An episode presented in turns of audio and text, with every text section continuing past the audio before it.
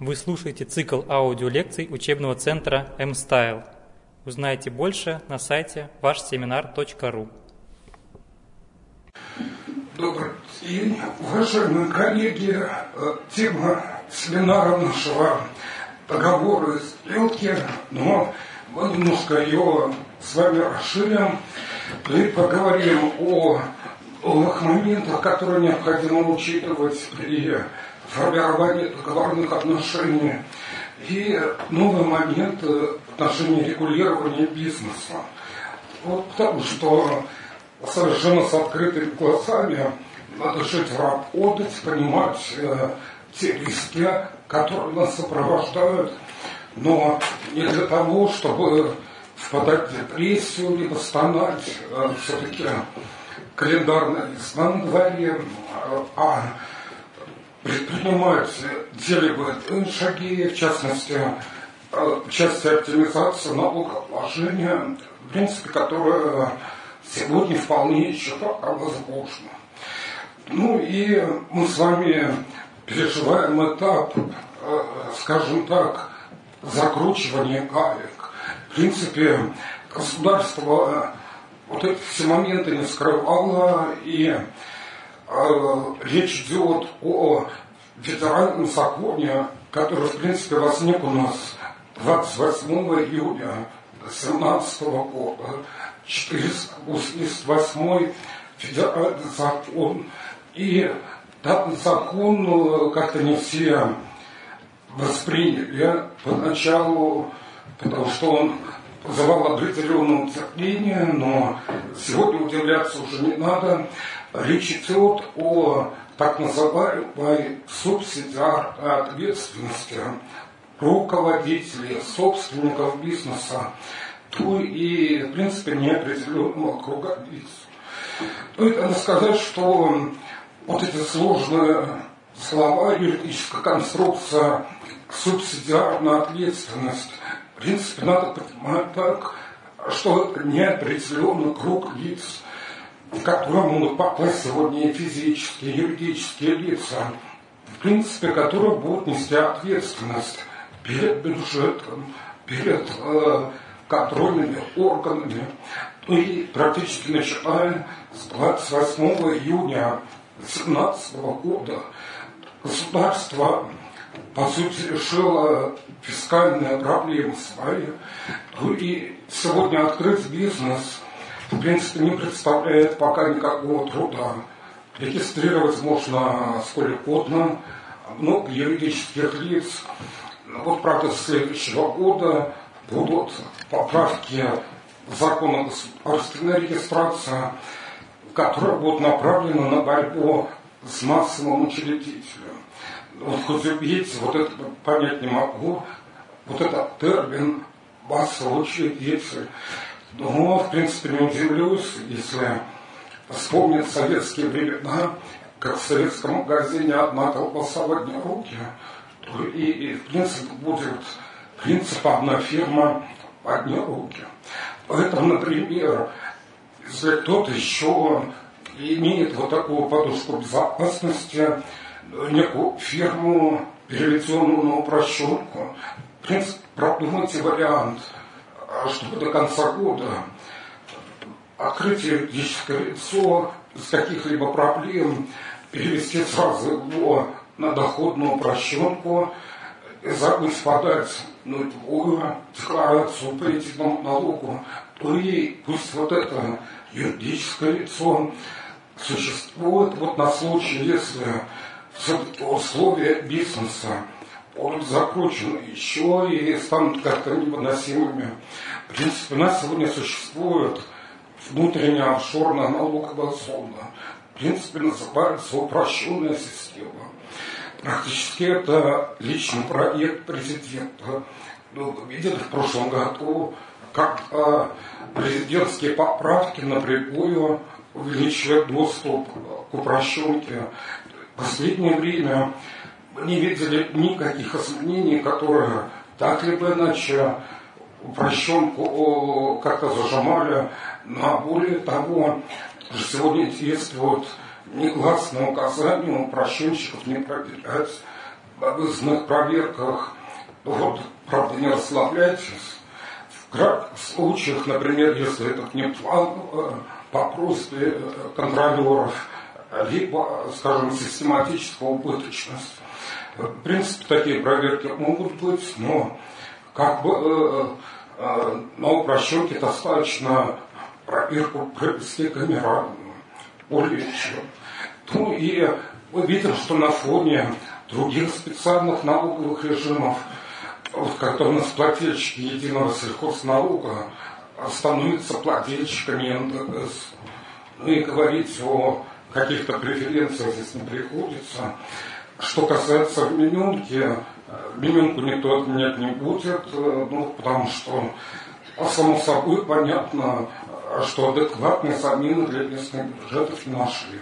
В принципе, менюнка сохранится, ну и не исключен, что менюнку как единый сельхозналог тоже переведут э, на уплату НДС. И при этом, кто не хочет, э, всегда остается 145-я статья налогового кодекса, чтобы не платить НДС. Но вот эта статья она с большими сюрпризами и подходными камнями. Ну а что касается упрощенки, э, в принципе, это такое выпускание пара, и слава богу, что хотя понимают, что нельзя закручивать э, как-то до предела. Поэтому пока не запретили. Можно открыть вот такую э, фирмочку, э, как налоговые организаторы называют, вариант налоговая подушка безопасности, то и пусть она будет на всякий случай. То, э, с учетом того, что в принципе дробление бизнеса у нас не запрещено. Но вот если время останется, поговорим, то и Конституционно суд сказал, что дробить бизнес можно, но только очень аккуратно. В принципе, каких-то обвинений получить, что вы специально это сделали, чтобы платить меньше налогов, в принципе, уже маловероятно. Поэтому, пожалуйста, обратите внимание, потому что сегодня получается, что бизнес открыть проблем нет, ну а соскочить с подножки, скажем, быстро идущего поезда, не заплатив налоги, в принципе, сегодня э, ни при каких условиях это невозможно. То и до 28 июня, в принципе, мы сходили с того, что в момент признания организации банкротом, ну и ликвидация, исключения с ЕГР, в принципе, все мучения заканчивались. А сейчас они только начинаются. И в течение трех лет э, с момента исключения из ЕГРЮ признания организации банкротом контролера будут предъявлять претензии в субсидиарном порядке неопределенному кругу лиц, которые должны будут вот эти миллионы НДС, как мы видим сегодня, в принципе, заплатить бюджет. И, конечно, вот это действие государства обеспечение своих фискальных интересов, оно совершенно понятно. Федеральный бюджет вообще не прикасаем, а врагу, вокруг одни враги, как известно. Ну и понятно, федеральный бюджет э, необходимо наполнять. Вот с учетом того, что, похоже, очередной раз цифра контрольная по НТС не выполнена. Видно, вот, конечно, можно было бы э, все это принять безоговорочно, если бы государство хотя бы частично э, каким-то образом точно так же обеспечило права граждан. Вот хотя бы, видите, бесплатная медицина, скажем, либо что-то такое. Ну а так, когда наблюдается перекос в одну сторону, то, в принципе, это вот такие ненавязчивые навязчивые признаки диктатуры. Тем не менее, ну вот э, у нас эти агенты уже приняты, и махать руками они всегда начинают э, почему-то, когда все моменты уже приняты. Вполне вероятно, э, что летом будут какие-то послабления в части юридических лиц, Вот, потому что у нас с весны, с лета начнут заниматься физическими лицами. И в ночь с 31 марта на 1 апреля голубая мечта налоговиков исполнится, и э, компьютер налогово автоматически всех исключит юридических лиц, у которых какие-либо недостоверные сведения. И до 1 апреля в ЕГРЮ останутся только легальные юридические лица, ну и, кроме того, юридические лица, у которых все сведения в ЕГРЮ являются достоверными. Ну и, соответственно, можно будет заняться физическими лицами, потому что у нас традиционно количество, например, индивидуальных предпринимателей подается подсчету, ну а количество налогоплательщиков налога на доходы физлиц, в принципе, э, это э, такая большая тайна за семью печать. И на сегодняшний день создается специальная платформа моментальных платежей. Нам сообщают, э, что создают вот такую платформу для удобства населения. Конечно, безусловно, целая куча сегодня этих моментальных платформ так, начиная от Яндекс деньги, заканчивая э, всякого рода интернет-банками. Зачем нам одна? Да еще, э, которая создается на платформе четырех крупнейших банков. Сбербанк, ВТБ-24, Банк Открытия, Альфа-Банк. Вот э, только потому, что эту платформу будут администрировать налоговики, в принципе, которые превратились в очень такой правоохранительный орган, потому что сосредоточили э, почти неограниченное полномочия. Соответственно, применяются правила перечисления с карты на карту. Ну, будут транзакции ограничены не более 100 тысяч по одной. Ну и, и в принципе, предполагается, что будет введено требование обязательно указывать назначение платежа, так как это происходит в платежках. И, соответственно, если одно физическое лицо перечисляет другому какой-то платеж и пишут за аренду квартиры, за выполнение работы, вот, соответственно, на том конце друзья из налоговой инспекции, соответственно, пришлют извещение, не забудьте, пожалуйста, заплатить налог доходно. И, соответственно, еще одна мечта может исполниться. Голубая налоговиков, э, в принципе, все физики попадут э, под компакт налогообложения. Получится это или нет, мы не знаем, но на сегодняшний день совершенно четко мы знаем, что для налоговиков не существует никакой банковской тайны. Начиная с прошлого года появилась а, так называемая стадия предпроверочного анализа.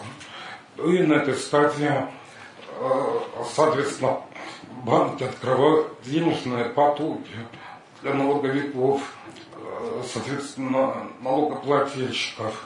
Ну, в данном случае не только текущие денежные потоки, но даже архивы. То, что раньше открывали э, только на основании предписания прокурора. И сегодня поменялось кардинально, поменялся подход к планированию проверок. Долговики новостную проверку проходят, приходят совсем не выискивать чего-то. Ну а если они к вам пришли, в принципе, это означает, что они уже нашли совершенно конкретную сумму. Ну и более того, они убедились, что данную сумму возможно получить в том либо ином виде. Потому что самое главное даже не сумму найти, а самое главное всего это получить бюджет. В принципе, вот эта стадия предпробирочного анализа. И на первой стадии все делают роботы, грубо говоря. Э, уже в налоговой э, службе вот такая мечта многолетняя исполнилась. И первичную информацию формируют программные комплексы.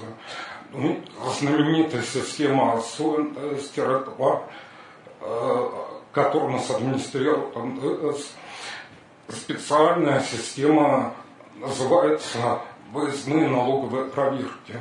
Ну а далее наступает второй этап, когда налоговики вручную привлекая еще какие-то базы данных многочисленные, в принципе, определяют, э, что у вас можно найти, сколько. Э, ну и третий этап пишут заключение своему руководству, ну и, соответственно, указывают, сколько проверки можно взять, ну и варианты, можно это реально получить, э, либо нет. Ну, руководство решает давать команду выходить на проверку, либо подождать, пока организация обрастет каким-то имуществом, э, деньгами, чтобы потом можно было получить. И, в принципе, ничего искать у вас там не будут, потому что уже все найдено. Вот на сегодняшний день банкам вот это, мягко говоря, не нравится, но банки будут платить штрафы огромные, если не будут сотрудничать с налоговиками. Вот на сегодняшний день в первом чтении принята поправка в закон об аудиторской деятельности. И точно так же, как банки, аудиторы должны будут сообщать налоговикам любую информацию о их требованиях, о своих клиентах. Ну и для того, чтобы не уклонились от обязательного аудита, штрафы будут подняты за уклонение от аудита 700 тысяч рублей. Ну а кто будет ходить на добровольный аудит, вот это я не знаю. И, конечно, вот сейчас как раз вот будет просматриваться вот эта поправка во втором чтении. В то же время похоже, что для налоговиков аудиторская тайна. Ну и, в принципе, остается только тайна исповеди. В то же время, ну вот с учетом того, что я сказал, что займутся следственными физическими лицами, как-то напрашивается предложение вот эту тайну тоже отменить, и церковь, наверное, не будет э, так рьяно бороться, как аудиторы. Ну и, в принципе, это очень даже э, логично. Приходит гражданин батюшки, соответственно, душу, пытается очистить, но сообщает, спать не могу, спокойно, стою квартиру в аренду с государством не делюсь батюшка отпускает грехи и говорит, иди спи спокойно. Гражданин приходит домой, и у него лежит священие, чтобы тебе спать совсем окончательно спокойно. Заплати, пожалуйста, налог. В принципе, звучит как Аля Жванецкий, либо фантастика. Тем не менее, в России фантастика часто рядом становится. Если бы э, три года назад кто-то бы кому-то сказал, Э, что с банкротством начинаются, начнутся у кого-то мучения. Ну и государство будет у бывших работников какие-то миллионы бюджет взыскивать. Тоже можно было виска покрутить и э, психиатру направить. Тем не это уже не фантастика, это явь. Поэтому, ну, вот такая ситуация. Ну, еще раз повторяю, что вот эти все моменты, а, а те, кто следил, э, те прекрасно знали, что так это и будет. Правда, Минфин все время говорил, после выборов, после выборов толдычил.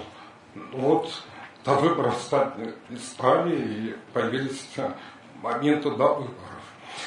И сегодня мы видим, что э, в первую очередь субсидиарной ответственности привлекается бывший руководитель организации банкрота. И данное лицо рискует сегодня в первую очередь, ну и совершенно неважно, является данный руководитель собственником бизнеса, либо это наемный работник. Ну, мы видели, что в конце 2016 года на такое физическое лицо.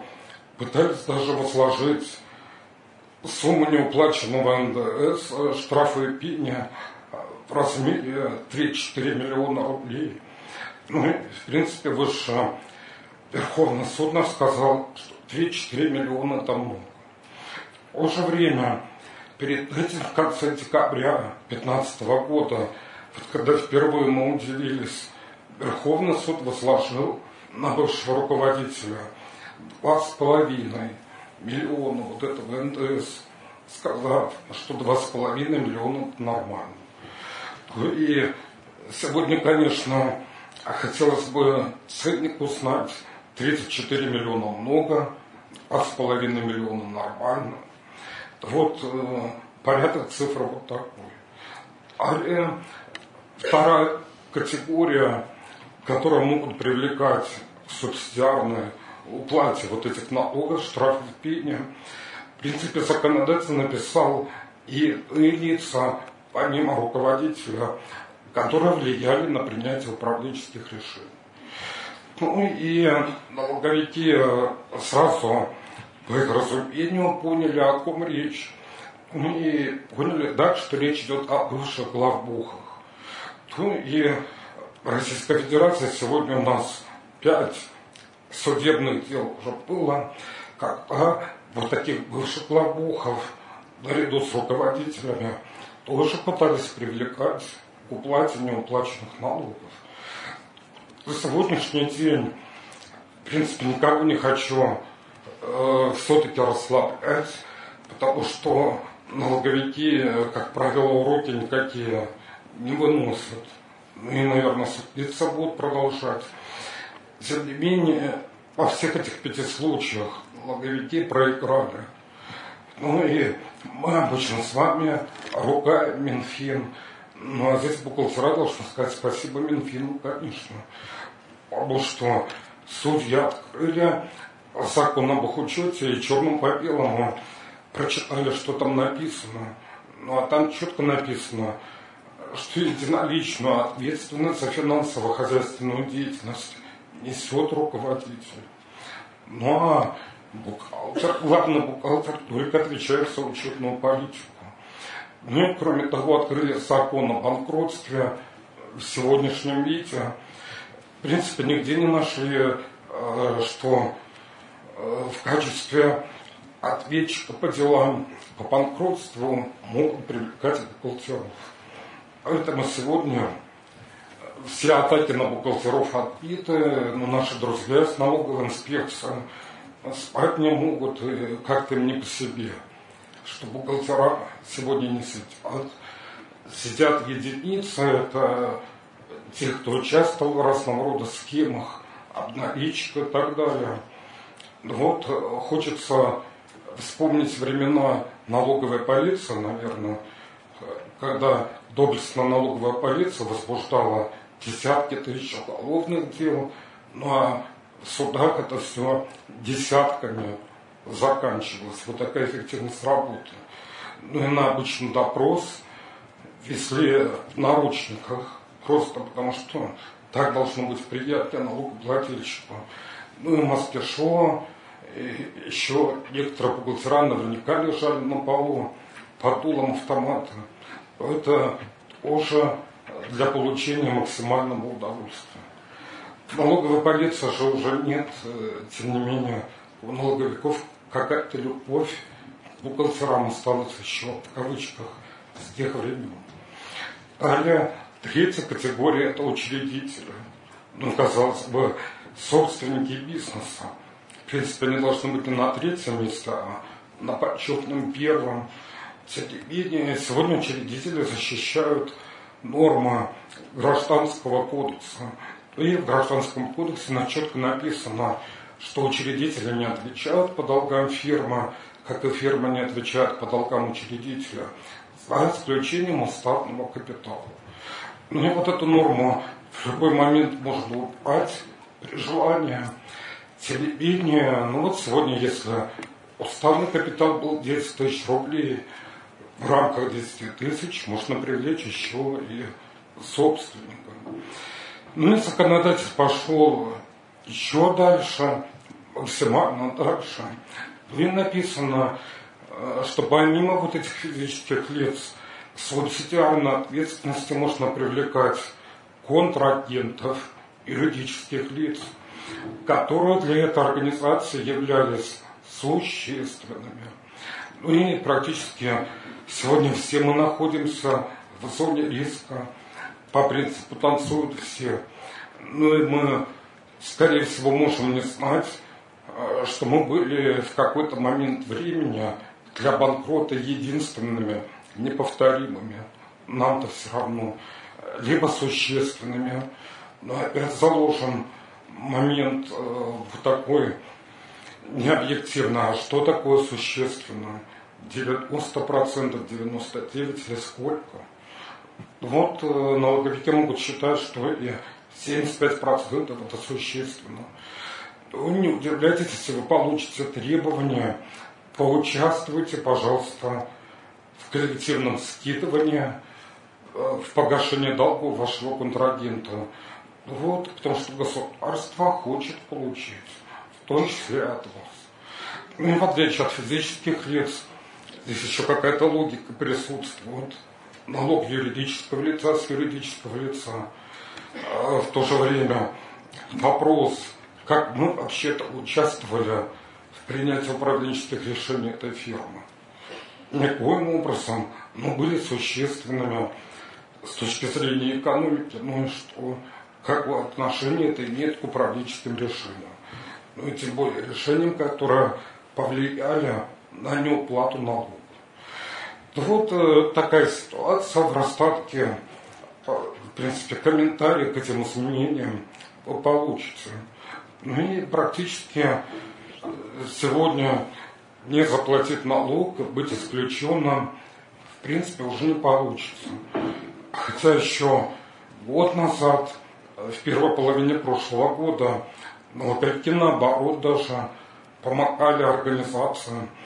И была норма о том, что если в течение 12 месяцев движения на расчетном счете не было, соответственно, второе условие, 12 месяцев не отчитывалась фирма, в принципе, ее исключали с ЕКРЮЛ в так называемом упрощенном порядке.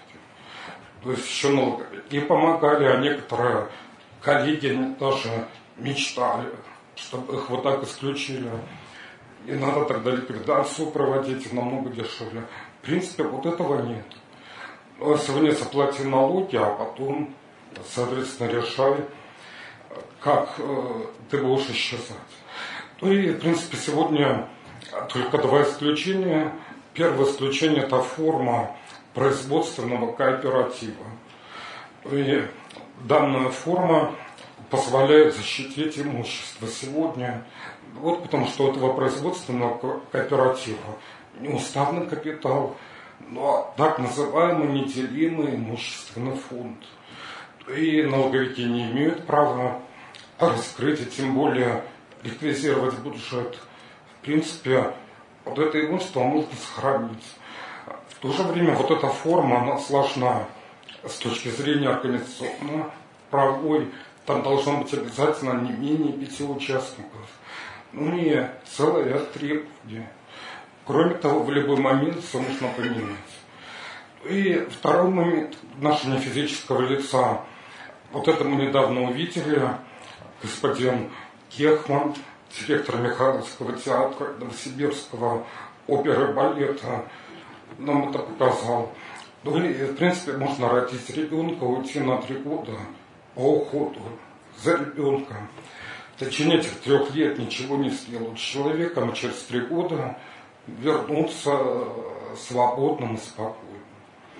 Вот в то же самое время это не тот вариант, который сразу можно реализовать. Как минимум это надо планировать за 9 месяцев. Да? И, кроме того, это больше вариант для нашего замечательного дома. В принципе, все остальное перекрыто, и таким образом государство свои интересы обеспечило, чем мы его и поздравляем фискально.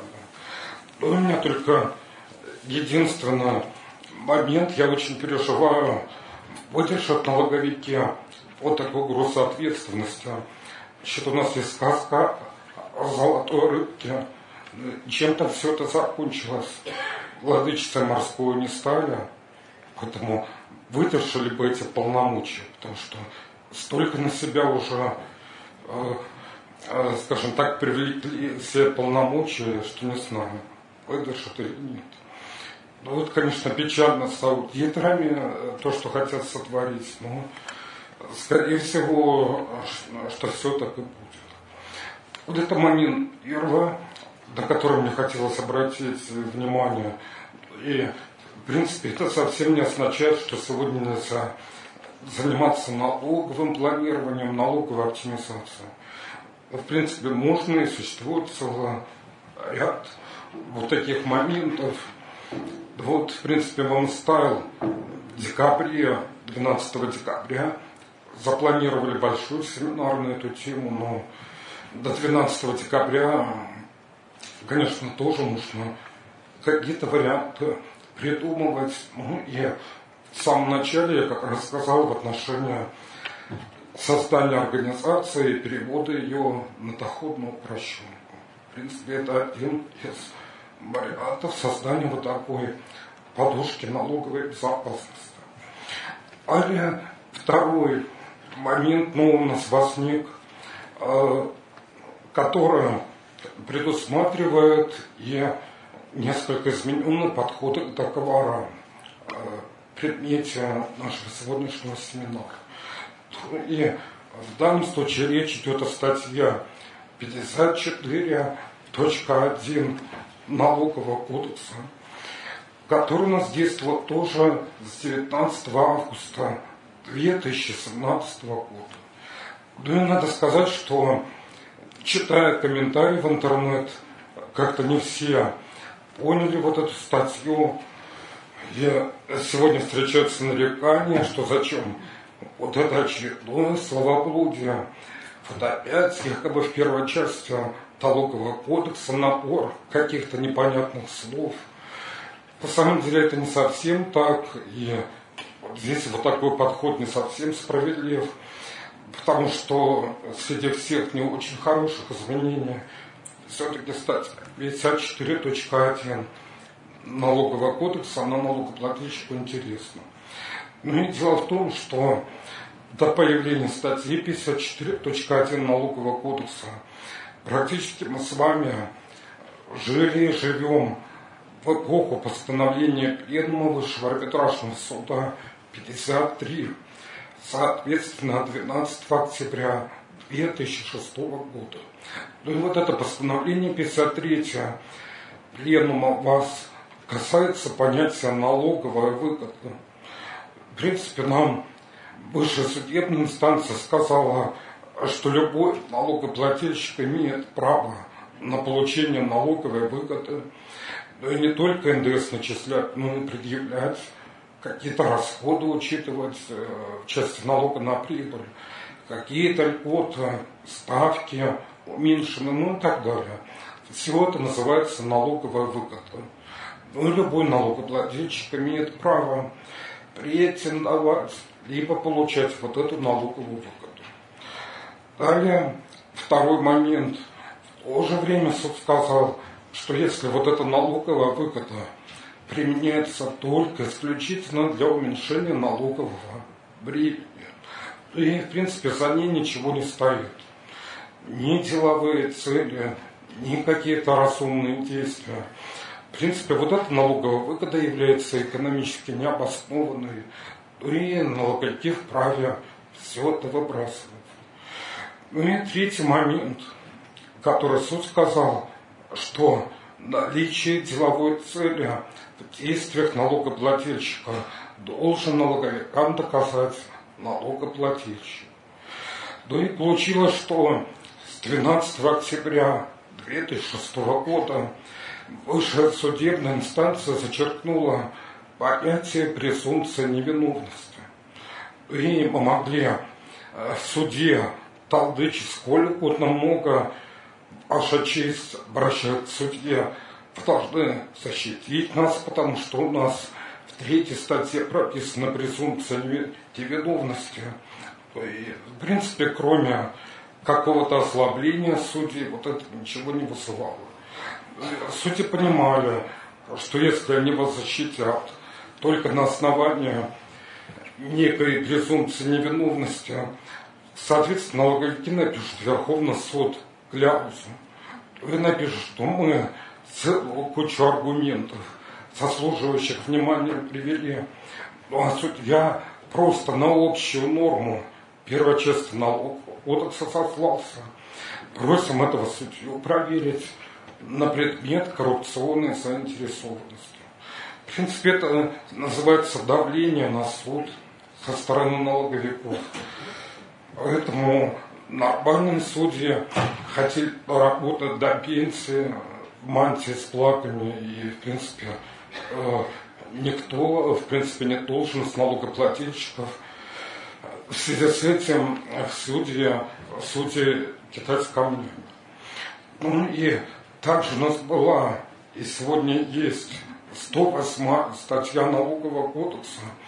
108 статья говорит о том, что налогоплательщик не должен доказывать свой злой умысел, либо вину. Ну а вину либо злой умысел должны доказывать налоговики. В принципе, вот эта статья до последнего времени не действовала. Помогли стоять в суде ничего не доказывать.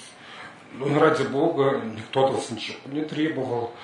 Ну, а вычет НДС приказывал долго жить, какие-то расходы точно так же.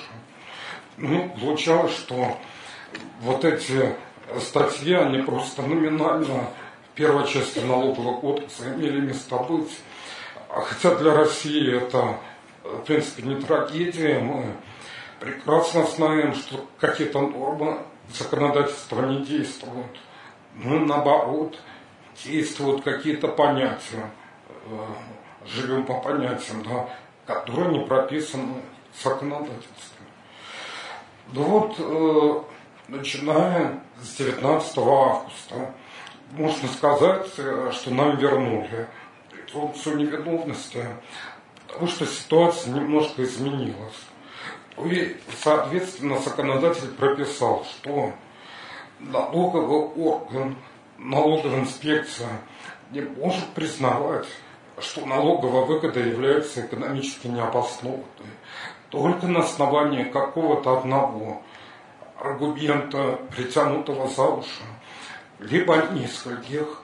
Ну и в частности, если, например, налоговикам не нравятся наши контрагенты, мы прекрасно вот эту позицию налоговиков знаем. Если им не нравятся наши контрагенты, значит, мы в чем-то виноваты. И, как правило, проблема будет с вычетом. Вот теперь законодатель сказал, что налоговики, лишая налогоплательщика вот этой налоговой выгоды, должны исходить из следующих моментов, которые четко должны быть доказаны. Ну и, соответственно, момент первый. Налоговики должны доказать, что стороны действуют не по договору, либо не по закону, либо вот этот договор является ничтожным. Просто с 19 августа обратите внимание на наличие формы договора как таковой. Желательно уже не ограничиваться просто формой торг 12, как это было раньше. Ну а все-таки, чтобы был заключен договор купли-продажи, либо поставки. Ну что для законодателя наличие вот этого договора подтверждает ни много ни мало реальность сделки. Ну и судьи, как мы видели на практике, спрашивают сейчас юристов налоговой службы, будете доказывать, что договор ничтожен? И, как правило, юристы отвечают, что нет, не будем. Ну и как бы к самому договору претензий нет. Ну, а для судей наличие вот этого договора, который никто не признал ничтожным, в принципе, является доказательством реальности сделки. Второй момент. Налоговики должны доказать, если хотят налоговую выгоду обнулить, что вот эта налоговая выгода была применена только для уменьшения налогов. Второе условие, а если они это не доказывают, значит это второй аргумент, подтверждающий реальность сделки. Ну и, соответственно, третий момент – наличие деловой цели. Соответственно, если налоговики не докажут, что никакой деловой цели не было, либо это некая фикция была притянута за уши. Но налогоплательщик наоборот доказывает, э, что все его действия были направлены на получение прибыли э, либо непосредственно, либо в будущем.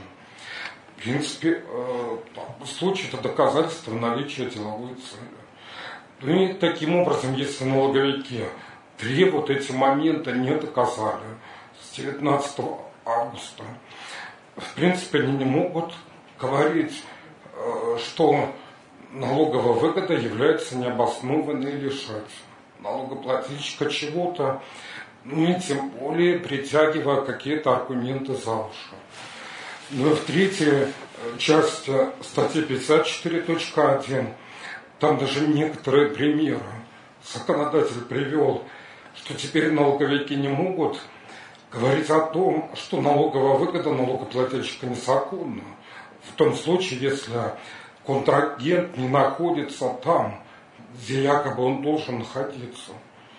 А навсегда тогда было, контрагент не находится там, где должен находиться, его руководители какие-то показания дают, что они не руководители – открываешь ЕГР, сегодня там должны стоять тогда отметки.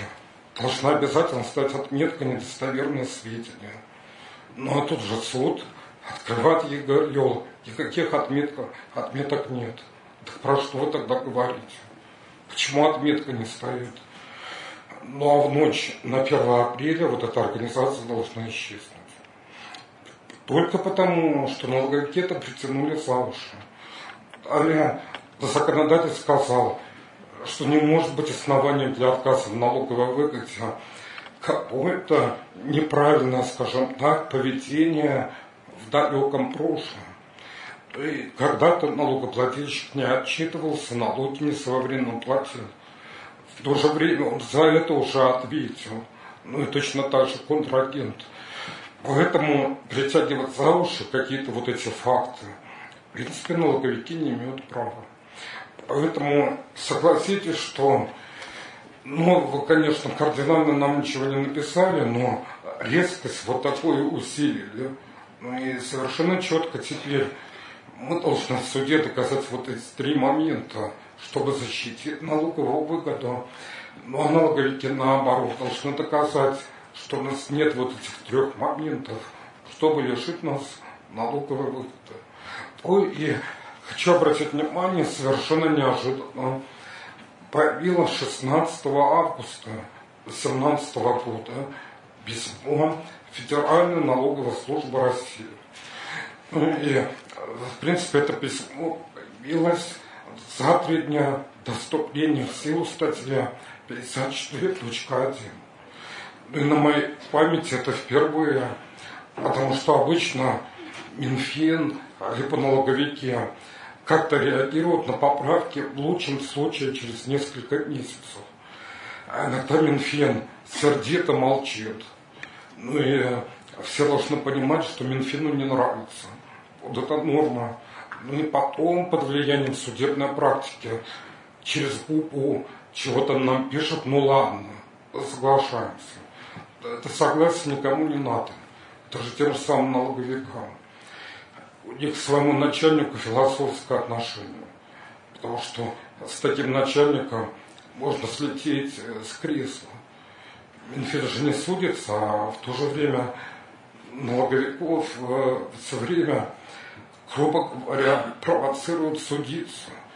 В то время как судебная практика уже сформирована в пользу налогоплательщиков, допустим. То и в этом письме Федеральная налоговая служба запретила с 19 августа налоговикам формальный подход к выявлению злоупотребления налогоплательщиков, так как это было раньше. но прописала, что 19 августа четко надо доказывать все, что прописано в статье 54.1 налогового кодекса. Ну, для себя я это объясню тем, что сегодня не раз и не два у нас увольняли руководителей налоговой службы с формулировкой за нецелевое расходование средств федерального бюджета. Но для чиновника это волчий билет, вот такая формулировка. Потому что, в принципе, налоговики, они же не бесплатно судятся. Это миф, они тоже платят те же самые государственные пошлины. Только в отличие от нас, они это платят из федерального бюджета, который сегодня не прикасаем. Ну и понятно, если судебная практика сформировалась в северо-западном суде, они тут и проигрывают маниакально, как по-другому это называется, как именно растрата федерального бюджета. Поэтому я так понимаю, чтобы налоговики это не делали, чтобы кресло под начальством не шаталось. В принципе, ФНС как бы предупредил налоговиков, что необходимо принять статью 54.1. Ну и только не обошлось, конечно, без перегибов. Ну и в данном письме э, позиция ФНС высказана, что статья 54.1 налогового кодекса применяется только по тем проверкам, которые проводятся и которые назначены, начиная с 19 августа 2017 года. По, по тем проверкам, которые могут еще идти, тем не менее, были начаты до 19 августа якобы статья 54.1 налогового кодекса не применяется. Но там как бы нужно производить тот же беспредел, как это было раньше. Согласиться никак не могу, но в принципе еще на эту тему суды у нас не высказывались. Поэтому сегодня не так часто у нас появляются судебные дела, потому что подход налоговиков, что по старым вот этим проверкам статья 54.1 не действует. Вот, на мой взгляд, это совершенно неправильная трактовка, потому что налоговики тогда придали обратную силу норме, в принципе, которой законодатели, которую не прописали. То и, соответственно, мы ждали, как это будет в судебной практике все. Будут э, суды поменять подходы, будут обращать внимание. Потому что, к сожалению, Верховном суде мы видели, э, что э, в части, когда шли спор в отношении вычетов НДС, в принципе, налоговикам достаточно было какие-то аргументы, что контрагенты плохие, а мы их не проверили. В принципе, собрать 3, 4, 5, 6, 7 аргументов. Ну и, в принципе, это было достаточно, как правило.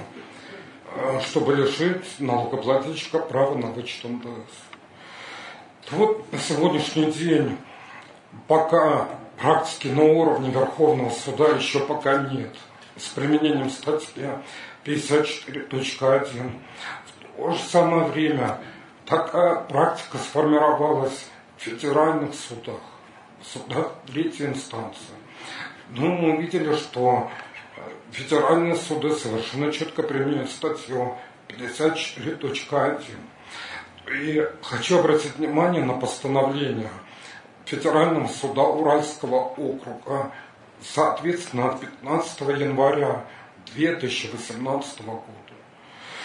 В принципе, налоговики пришли к выводу о создании формального документа оборота, не проявления осмотрительности, при выборе контрагентов, ну и тот же подход подозрительно контрагент, следовательно, предъявить по данной сделке нельзя. И какие аргументы привели налоговики? В принципе, все притянуто за уши. Тем не менее, до 19 августа вполне вероятно, что выиграли. Ну и, соответственно, среднеспешная численность работников контрагента один человек. Ну и, в принципе, спрашивается, а в чем проблема? Вот если бы было написано средняя численность, один человек, ну, можно было задавать, как можно товарные поставки производить, если один человек. Но среднеспичное это нормально. Среднеспичное это те, кто работает по трудовому договору, штатники. Ну, допустим, директор может по трудовому договору работать, ну а все остальные бизнес-процессы переведены на гражданско-правовые договоры, о чем сегодня поговорим. Ну и наоборот, это плюс. Соответственно, хранение – это отдельный договор, транспортировка – отдельный договор. Ну и, соответственно, вот эти люди, они в численность не входят. Совершенно нормальное явление. Далее в балансе отсутствует статья, статья «Основные средства». В принципе, опять ни о чем. Но, как я хотели сказать, что невозможно товарные поставки производить, не имея средств труда и предметов труда. В то же самое время нигде не написали, что нет счета 01. Но написали, что в балансе стоит прочее. Ну и таким образом может быть у контрагента миллионы основных средств с остаточной стоимостью миллиона. В принципе, все это просто самортизировано. И таким образом не будет статьи основные средства. Но на самом деле целая куча средств и предметов труда. Далее контрагент не находится по адресу государственной регистрации. Ну, здесь Уральский суд уделился. Почему тогда не стоит вот этот значок недостоверное сведения об ЕГРЮ? Ну и таким образом вообще не отреагировал. Далее, четвертый аргумент. Платежи, подтверждающие реальную хозяйственную деятельность контрагента, отсутствуют. Ну и, соответственно, контрагент не перечислял деньги за канцелярские принадлежности. Вообще притянуто за уши. Канцелярские принадлежности по обычаям делового оборота приобретают у нас обычно через подотчетных лиц, ну, причем здесь денежные потоки. Кроме того, могли накопить столько канцелярских принадлежностей, купить, что еще долгое время не надо будет ничего покупать. В прошлом году был в командировке в Липецке, в гостинице «Советская», на улице Советской. Две иду на семинар, бабушка сидит, вот как Анна Артова списала образ оттуда, наверное. Ну, спрашиваю, вы мне ничего не хотите дать для бухгалтерии? Сейчас дам. Ну, и дает вот такой листочек формата А3, бумажки, где наверху написано, что утверждено в 1974 году ЦСУ СССР. Спрашиваю, ничего другого дать не хотите? Нет, не хочу. Вот у меня вот эта пачка лежит, и всем выписываю. Хочешь бери, не хочешь бери. Ладно, давайте. Своему бухгалтеру даже показывать не стал, чтобы не расстраивать. Ну что? Гостиницы советской не существует. Наоборот, мы видим, что напечатали в советские времена столько этих бланков, что пока у них эти пачки не кончатся, без скандала там в гостинице советская никто ничего не получит. Поэтому то же самое здесь. Непонятно, ничего не написано, а только что отсутствуют платежи, подтверждающие реальную деятельность. Не платятся коммунальные услуги. Интересно, вас исследовали, почему? Может, они что-то арендуют. То-то говорили, что арендодатель все платит. Соответственно, движение денег на расчетном счете носит транзитный характер. Ну а мы-то при чем вообще? Причем здесь вот это, вот этот момент, и с этим банки разбираются, стоп-листы в эти черные списки свои. А, если вы не ответите, почему транзитный характер, засовывают. Ну и сегодня в черный лист банка попасть очень легко, вот оттуда, как оказывается, исчезнуть невозможно. Только если вы поменяете ИНН, сами понимаете, что это такое. Поэтому банку надо сто раз и четко разъяснять, почему.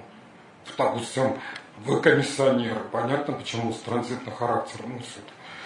Ну, вот потому что главная боль еще нам со стороны банка, опять же, это не банки, это налоговики. Ну а банки нам говорят, что якобы это в рамках 115-го антиотмывочного закона делают. Ага, как бы не так. Тем не менее, если вы не ответите банку, на первый раз они просто данную операцию не пропустят. Ну а второй раз это помещение в этот список, стоп-лист. В принципе, откуда вы уже исчезнуть не, сможете. И сами понимаете, когда любые контролеры будут получать сведения, вас и все время будут тыкаться в этот список. В принципе, это не есть хорошо. Но на третий раз, если вы не ответите, банк имеет право в одностороннем порядке расторгнуть договор банковского счета. В принципе, это означает, что на территории России вам уже ни один банк расчетный счет не откроет. В принципе, откроют на Украине, даже в Беларуси не откроют, потому что якобы единая система. Вот, поэтому, казалось бы, налоговики причем. Транзитная операция сегодня проверяют банки. Нет, да куча. Пятый аргумент вообще, что называется ни в какие ворота. Контрагенты второго, третьего звена обладают признаками анонимных структур. Интересное дело, с какого перепугу нам чего-то говорят про контрагента второго звена. Как уже суд давным-давно сказал, что мы отвечаем только за своего контрагента, как суд выразился, в пределах вытянутой руки что-то второе в цепочке третье. Сегодня они все видят. Ну и система СОНДС-2, она выстраивает вот эти цепочки. Не зря ее назвали убийца схем. Ну и, в принципе, налоговики видят, что мы вляпались. Ну и помимо нас еще второе, третье, может быть, действительно анонимная структура. Сегодня вот эти схемы еще компьютеры, великие, могучие налоговая служба еще окончательно не ликвидировал. Ну и получилось, как налоговики нас называют, мы оказались прокладкой. Прокладки это те, кто реальные, ну а все остальные это незаконные выгодополучатели. Пожалуйста, откройте нам эту информацию. Дайте нам бесплатный доступ к системе ОСОН ДС-2. Ну, пусть нам эта система пишет, э, раскладывает все по цепочкам. Мы тогда выйдем это, из этой сделки. Если мы не видим, да, ставим только своего контрагента, не более того. Как мы можем отвечать за признаки анонимности второго, третьего цепочки? Далее контракт и представил нулевую отчетность за проверяемый период. И в чем проблема? Представил же, не укладился. Ну, а, в принципе, это только у Медведева кризис в голове закончился. А в стране разгар кризиса. Ну, совершенно нормальное явление, что какие-то перебои, толевая налоговая база представляет отчетность, в чем проблема. Ну и, соответственно, последний критерий нехорошести контрагента массовый руководитель. Вот это я не понимаю, даже разбираться не хочу массовый учредитель, массовый руководитель. В принципе, где в налоговом кодексе вот такая обзывалка? Вот до кучи, ну и получилось целых 9 аргументов. И вполне вероятно, вот эта куча, извините, она могла э, стать основанием для лишения права на вычет. Здесь, в принципе, Уральский суд показал, что он продвинутый. И в данном случае Уральский суд сказал, что все вот эти аргументы не заслуживают внимания. Потому что в первую очередь толковики не доказали нереальность сделки. Ну а налогоплательщик наоборот доказал, что сделка реальна. Ну и, соответственно, он представил договор, первый аргумент, который вот как раз Уральский суд озвучил, был представлен договор, в принципе, который налоговики э, ничтожным не признали.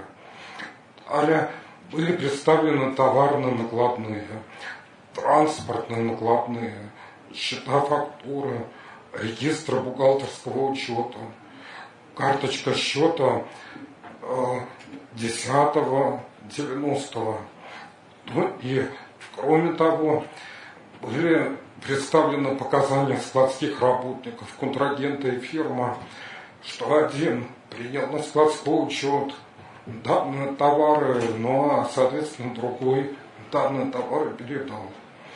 Далее, второй момент. Налогоплательщик проявил должную осмотрительность при выборе контрагента. Ну и представил информацию с сайта ФНС, что руководитель не сквалифицирован, что находится по такому-то адресу в ЕГРЮ. Далее, третий момент. Идеально бухгалтерский учет. И, в принципе, суд как подтверждение реальности сделки. Вот как раз учел, что были представлены выписки с бухгалтерского учета о приходование, соответственно, реализации товара. Далее, адрес контрагента не является адресом массовой регистрации. Контрагент не находится в процессе реорганизации либо ликвидации. Полномочия директора подтверждены документально. Директор не числится в списке дисквалифицированных лиц. Ну и, соответственно, четко доказано, что стороны действовали с целью получения прибыли. И таким образом наличие деловой цели. И суд констатировал, что реальность сделки доказана. Но на все вот эти аргументы, которые привели налоговики, извините, наплевать. Вот, э, как видите, яркое тело. Яркая иллюстрация, что в судах вот это работает. Поэтому сегодня желательно иметь как таковой договор, и в принципе не важно, товарная это операция, либо выполнение работы услуг. Ну вот, потому что это сегодня аргумент номер один, который подтверждает, э, что именно сделка является реальной. То и хочу обратить внимание на необходимость проявления осмотрительности, осторожности в принципе, те, кто следили за появлением статьи 54.1, э, в принципе, обратили внимание на то, что в первом чтении в этой статье еще был целый раздел, еще был абзац, который посвящался проявлению осмотрительности при выборе контрагента. Соответственно, ко второму чтению вот этот абзац исчез – Некоторые коллеги сделали совершенно ошибочный вывод, что проявлять осмотрительность теперь не надо. Ну и, конечно, вот этот вывод ошибочно, потому что Министерство финансов решило отдельную статью прописать в налоговом кодексе. Ну и, наверное, ближе к лету у нас появится статья 20.1 налогового кодекса. Дополнительные обязанности налогоплательщика – по проявлению осмотрительности, осторожности. Но и сегодня пока, что будет написано в этой статье, мы не знаем, еще никаких проектов не было. Тем не менее, ну вот в любом случае будет проще. Потому что сегодня у нас, к сожалению, в судебной практике появилась вот такая юридическая формула проявления не всей полноты осмотрительности. То иногда суды говорят, что смотрительность налогоплательщик проявлял. Тем не менее, не всю полноту. В принципе, это когда налоговики еще приносят какие-то сведения из каких-то баз данных, что контрагент либо находится в стадии банкротства, либо какие-то подозрительные признаки имеет. А мы только исследовали вот то, что на сайте ФНС. Мы можем посмотреть, мы как бы в какие-то другие базы не посмотрели. Мне суду, наверное, вот это не нравится, тем не менее, решая право на вычет нас, ну пишет не вся полнота смотрительности. И с этим не раз, не два говорили с вами о такой форме, как заявление об осмотрительности. Э, говорили на каждом семинаре, по сути. Поэтому можно договориться с контрагентом, поставщиком, чтобы директор и главбух контрагента четко написали, что они имеют материальные, трудовые, финансовые, прочие ресурсы для того, чтобы участвовать в сделке, что они отчитываются, что они налоги платят, что они находятся там-то. Ну и, в принципе, вот все, что они могут подтвердить, чтобы они нам подтвердили. Эта бумажка называется заявление проявления осмотрительности. В принципе, ее надо сделать неотъемлемой частью договора. И, в принципе, вот эта бумажка в северо-западном суде Расминтова налогоплательщикам помогала выигрывать. Ну вот когда налоговики нас обвиняли, что мы куда-то не залезли, в какие-то базы, ну, нам рекомендуется 48, вдумайтесь, 48 всякого рода баз данных. Еще сегодня налоговики требуют, чтобы мы залезали обязательно в базу тех организаций, которые судились.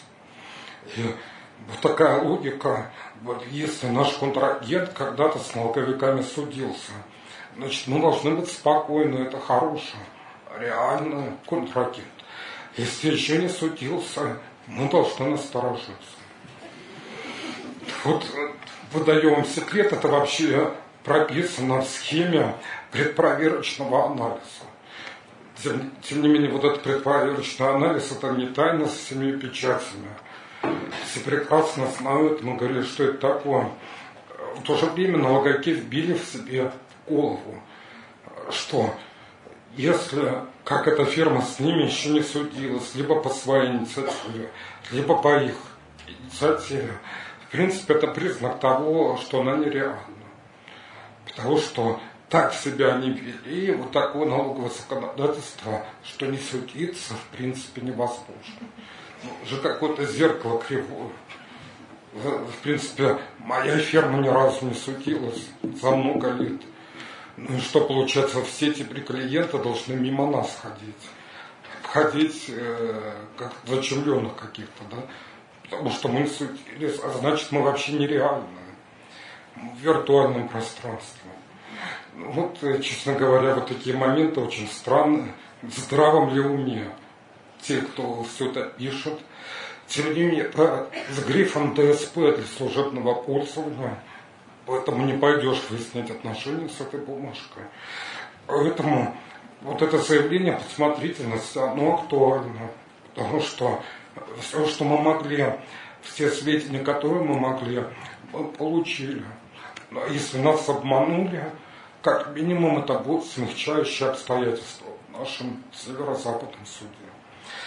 Ну и хочу обратить внимание на информационные письма, которые сегодня висят на сайте Федеральной налоговой службы. Ну и налоговики раскусили сегодня прелесть вот этих информационных писем. В принципе, для налоговой инспекции то, что там написано, является руководством к действию. Но налогоплательщик не сможет пойти кому-то жаловаться, судиться, тем более. Вот, потому что скажут, а это не нормативный документ. Это тоже письмо, которое номера не имеет. Это всего-навсего информационное письмо. И прекрасно понимаю, что налоговики воспринимают это как руководство к действию. И Например, одно из этих информационных писем в отношении любимого действия налоговиков допроса свидетеля.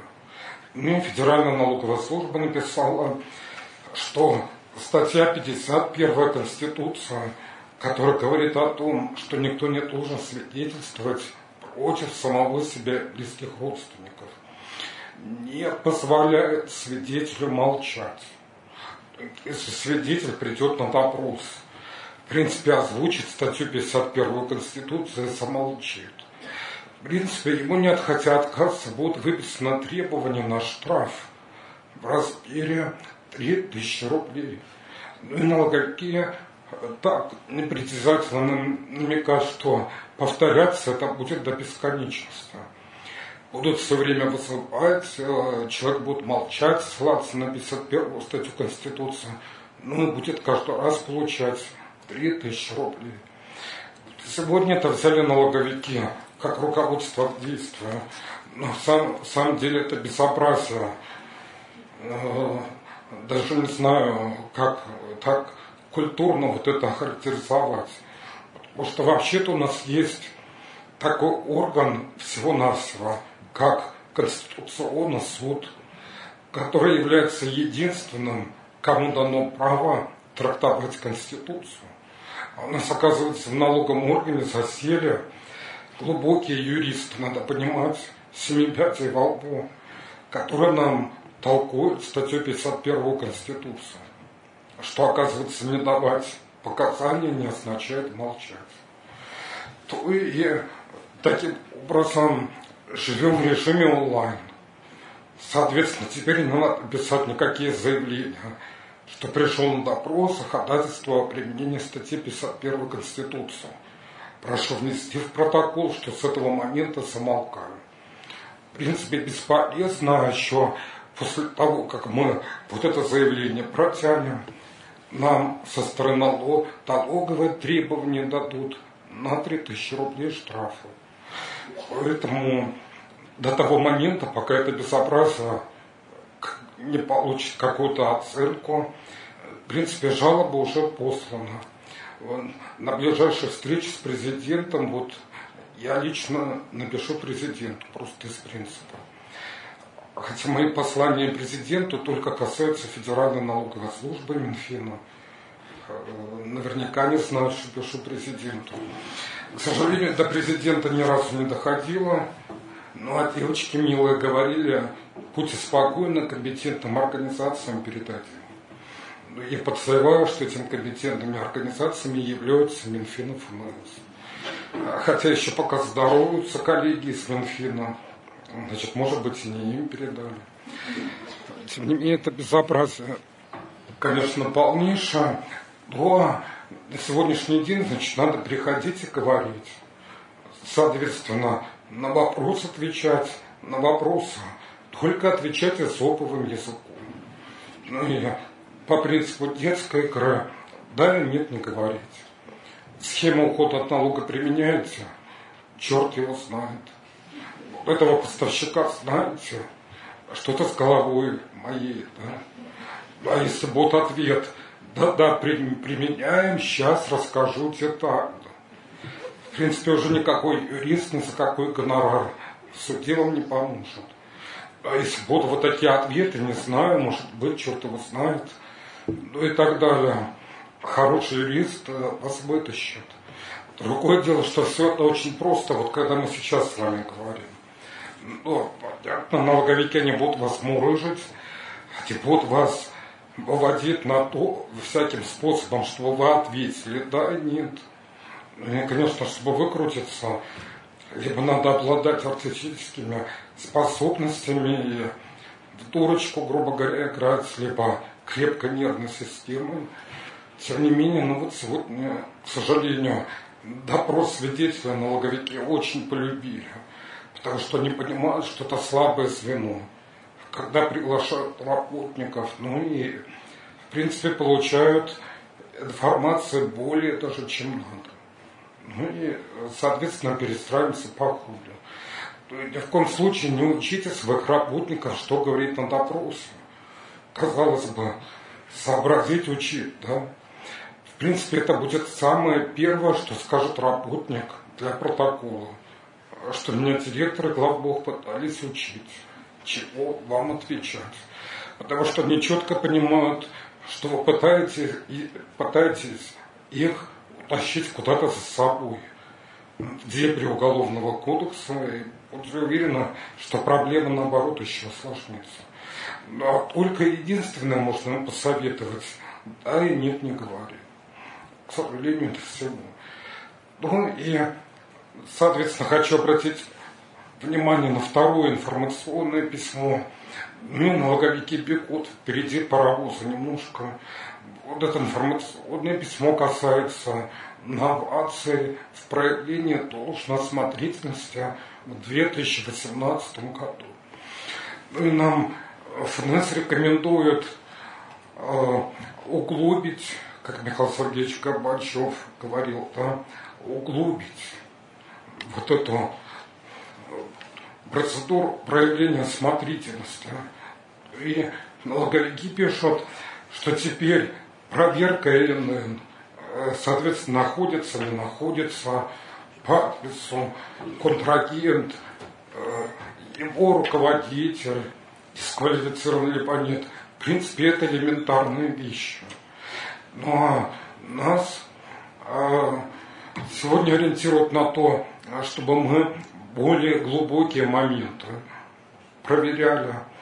Налоговики рекомендуют налогоплательщикам должен осмотрительность производить следующим образом. Ну, первый момент в обязательном порядке заручиться личными контактными данными руководителей контрагентов. Соответственно, фотографии, переписка, встречи с семьями в ресторане, коллективная фотография в рамочке. Ну и, в принципе, вот это для налоговиков железобетонный аргумент, что все являются реальными. Да? Далее, второй момент.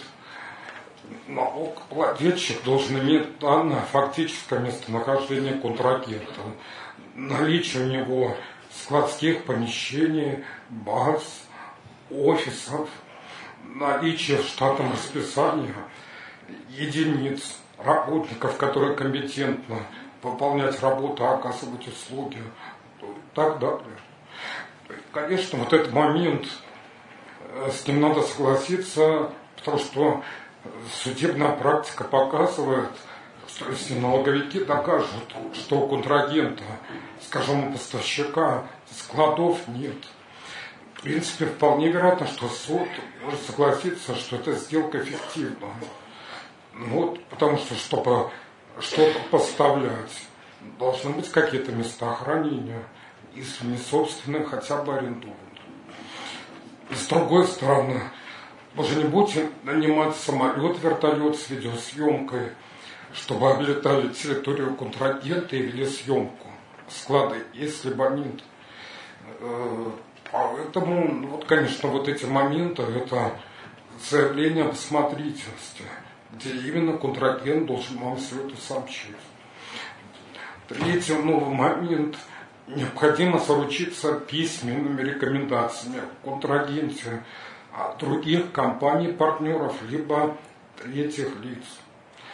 Ну, и, например, если у вас дружественная компания, поставщик один и тот же, сегодня смысл есть попросить, чтобы эта дружественная компания написала рекомендательное письмо, что данного поставщика рекомендуем с ним работал несколько лет, и, в принципе, еще ни разу он нас не кинул. Ну и четвертый момент – не совершать сделки с контрагентами, чье финансовое положение оставляет желать лучшего. Ну и налоговики рекомендуют произвести финансовый анализ отчетности контрагента. В принципе, вот это я ждал давно, когда до этого налоговики дойдут. Вот потому что показатели финансового анализа, элементарный финансовый анализ, в принципе, это есть самое, что ни на есть, проявление смотрительности, осторожности. Поэтому данная мысль совершенно правильная. Вот потому что осторожность, смотрительность мы передали в компетенцию юристов. Ну и практика показывает, что они всякие степени защиты выстраивают, охли, трех какие-то степенные, ну все равно промахиваются. Ну а соответственно ситуация, когда мы элементарные показатели финансового анализа считаем, ликвидность, устойчивость, рентабельность, желательно в динамике, мы видим, что все признаки банкротства у контрагента налицо. Ну, скажите, существует еще более объективный вариант – проявления осмотрительности. Вот, пожалуйста, обратите внимание, я так понимаю, скорее всего, вот это появится в первой части налогового кодекса. Сегодня, конечно, с этими рекомендациями налоговики бегут впереди правуса. Действительно, вот эта рекомендация. Тем не менее, вот со всем, что сказано, соглашусь, потому что действительно это логично. Поэтому у нас проявление смотрительности, осторожности по-прежнему необходимо иметь в виду. Ну и никто вот это требование не отменял. Далее, не забываем, когда мы заключаем договоры с контрагентами, не забываем, что у нас существует понятие взаимозависимые лица. И четко надо понимать, а, в том случае, если мы заключаем какие-то договора с взаимозависимыми лицами, в принципе, вот эти договора будут проверяться с лупой. В принципе, там будут проверяться договорные взаимоотношения, особенно условия о цене. Потому что по сделкам между взаимозависимыми лицами, в принципе, налоговики исходят из того, что эти лица не могут выстраивать особые условия сделки, позволяющие какие-то преференции получать. Ну и, соответственно, самое главное, вот это им надо доказать. Ну, значит, никаких скидок цене, э, в принципе, наоборот, должны ориентироваться, чтобы цена была рыночной, даже немножко побольше, чтобы не было возможности доказать, э, что мы чего-то скинули и снизили, только потому, что у нас сделка с учредителем, а учредитель хочет чего-нибудь подешевле от своей фирмы получить. Поэтому наоборот, совершенно официальные условия. Ну и, к сожалению, проблема у нас с взаимозависимыми лицами связана с тем, что в первой части налогового кодекса прописано, что помимо 11 признаков взаимозависимости, которые в первой части прописаны, в принципе, налоговики признавать стороны взаимозависимыми и в каких-то иных случаях через суд. И сегодня мы видим, что и налево, направо налоговики вот этим своим правом пользуются, ну и пытаются какую-то взаимозависимость признавать, в принципе, иногда даже на пустом месте. И хочу обратить внимание, у нас судебная практика 50 на 50. Далеко не всегда налоговики выигрывают, а значит, с нее можно спорить. И последнее дело, например, которое рассматривалось в Северо-Западном суде, соответственно, налоговики обнаружили учредители общего ребенка, даже не руководителя, а учредителя двух фирм которые заключили договор общего ребенка. И в данном случае сделали вывод, что цена договора занижена. Где ребенок и где цена. Да? Ну, на, на том основании, что невозможно, имея общего ребенка учредителем, цену не занизить. То вот э, суд наш сказал, суду, конечно, виднее, что наличие общего ребенка, в принципе, не делает сторону взаимозависимыми. Но и в данном случае это совсем не повод для снижения цены. Ну а что касается физических лиц, взаимозависимыми их делает только родственные какие-то взаимоотношения, родственные узы. Но если это были бы муж и жена, ну, неважно, принципе, ребенок фигурировал бы или нет, налоговики могли бы что-то контролировать. Бывший муж и жена. Тоже у нас судебная практика, что бывших родственников не бывает. Но здесь люди вообще не вступали в брак. Э, соответственно, ни о какой взаимозависимости речи нет. Поэтому, видите, во все тяжкие пускаются, ну и соответственно, налоговиков все базы данных под рукой, в том числе и сведения ЗАГСа. Поэтому, конечно, такую информацию они получают. Но надо четко объяснять зависимым лицам, ну, например, если сделка с учредителем, что вообще никаких скидок, потому что налоговики будут смотреть через лупу, ну ничего хорошего не будет. Нас очень часто вот это учредителю не объяснить. Ну, надо пояснить учредителю, что если он хочет от своей фирмы все время только получать, получать и получать. В принципе, тогда статус надо поменять. Но надо стать индивидуальным предпринимателем. А индивидуальный предприниматель живет по принципу заплати налог, все остальное это твое. Заплатил налог, пришел в кассу, всю наличку в карман положил, бухгалтер так и напишет, пришел, собрал, ушел. В принципе, это индивидуальный предприниматель. Если речь идет о юридическом лице, то пишет учредителем и имуществом фирма, пусть его, потому что сразу начинает с пену так говорить, ну это же моя фирма, я ее зачем создавал, вот не знаю зачем, ну, что касается моя, это правильно. Тем не менее, стоит вот эта непробиваемая стенка, которая называется юридическое лицо. И вот эта стенка стоит между учредителем, соответственно, деньгами. Чтобы такой стенки не было, надо стать предпринимателем. Но вот у нас почему-то такая проблема встречается. Вот э, такие новые моменты у нас в отношении договоров. И переходя непосредственно к договорам, в раздачных документах основные моменты, э, то, потому что кардинально гражданский кодекс у нас не меняли. В ближайшее время не собираются менять. Поэтому в регулировании самих договоров как бы у нас особых таких изменений нет. То же время, как видите, все время появляется новый момент.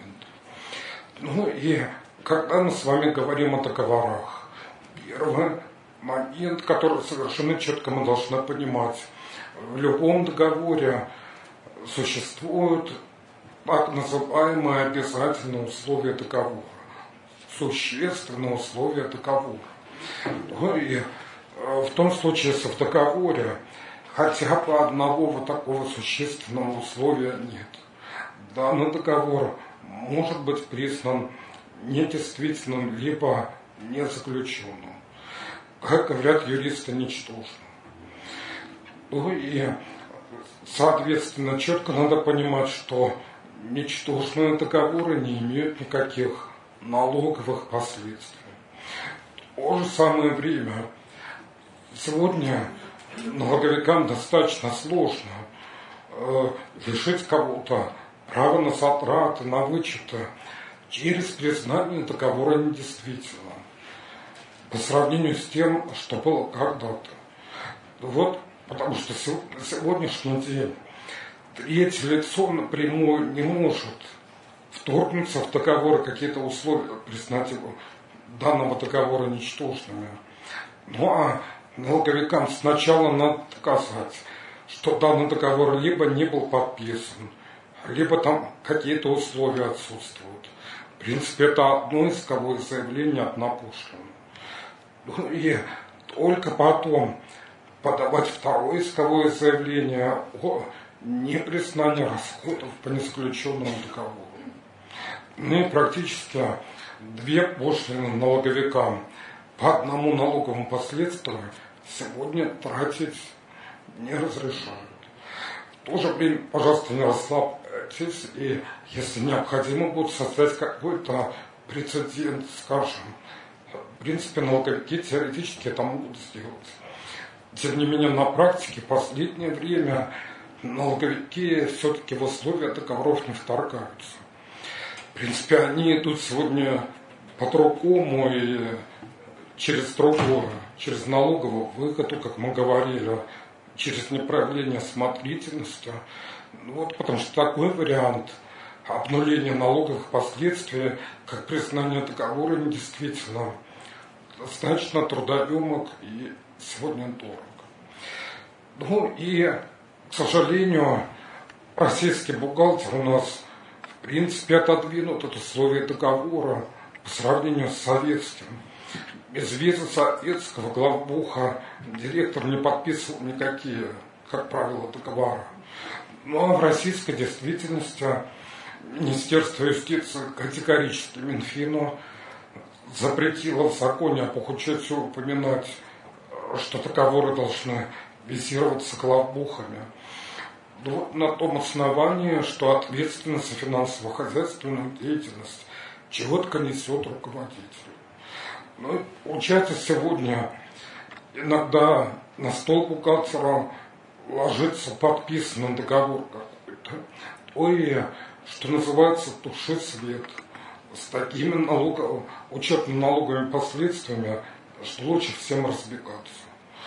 Вот, к сожалению, сегодня вот такая ситуация. Ну и надо попытаться руководителю объяснить, э, что бухгалтер должен на стадии заключения договора участвовать. В этих моментах, ну они тогда, когда договор уже подписан, то и существует такой, скажем, экспресс-анализ, когда, читая какой-то договор, вы себе задаете пять вопросов. Если на какой-то вопрос вы не видите ответ, вполне вероятно, что какого-то существенного условия в договоре нет. Но значит существует опасность, что договор может быть признан ничтожным. Если наоборот, на все пять вопросов вы нашли ответы, в принципе, такой договор, э, как минимум, нельзя признать ничтожным автоматически. И, в принципе, бухгалтер может зажигать зеленый свет. Ну и в данном случае первый вопрос, который мы задаем, читая договор, соответственно, это вопрос, кто. Вы должны убедиться, что стороны договора являются легитимными. Ну и, соответственно, если это юридические лица, юридические лица действуют на основании устава. В том случае, если это филиалы, что филиал подписывает договор на основании доверенности, либо положения о филиале, что договор подписывает так называемый исполнительный орган. В принципе, это лицо, которое имеет право действовать без доверенности. Ну и сегодня это может быть директор. В то же самое время, с 2013 года у нас может быть официально несколько директоров, которые могут поделить между собой полномочия. Ну вот э, такой экзотики в массовом порядке, конечно, у нас нет. Тем не менее, появилась в 2013 году норма, когда директоров может быть несколько. Может быть вообще совет директоров, какая-то структура, когда якобы во главе организации президент, фирма, но одновременно существуют еще какие-то директора. Ну и, соответственно, надо разобраться в обязательном порядке, кто из этих лиц является исполнительным органом. Ну и для этого мы должны взглянуть в обязательном порядке в учредительные документы – ну, окажется, что президент фирмы это такая номинальная фигура. Ну, а самое главное, это коммерческий директор. Доказательств трех раз, что именно это лицо исполнительный орган. Поэтому либо запрашиваем самого контрагента, кто у вас исполнительный орган, дайте нам выписку из устава. Либо просим учредительные документы, ну и сами соответственно, там разбираемся, потому что иногда вот такие неочевидные вещи.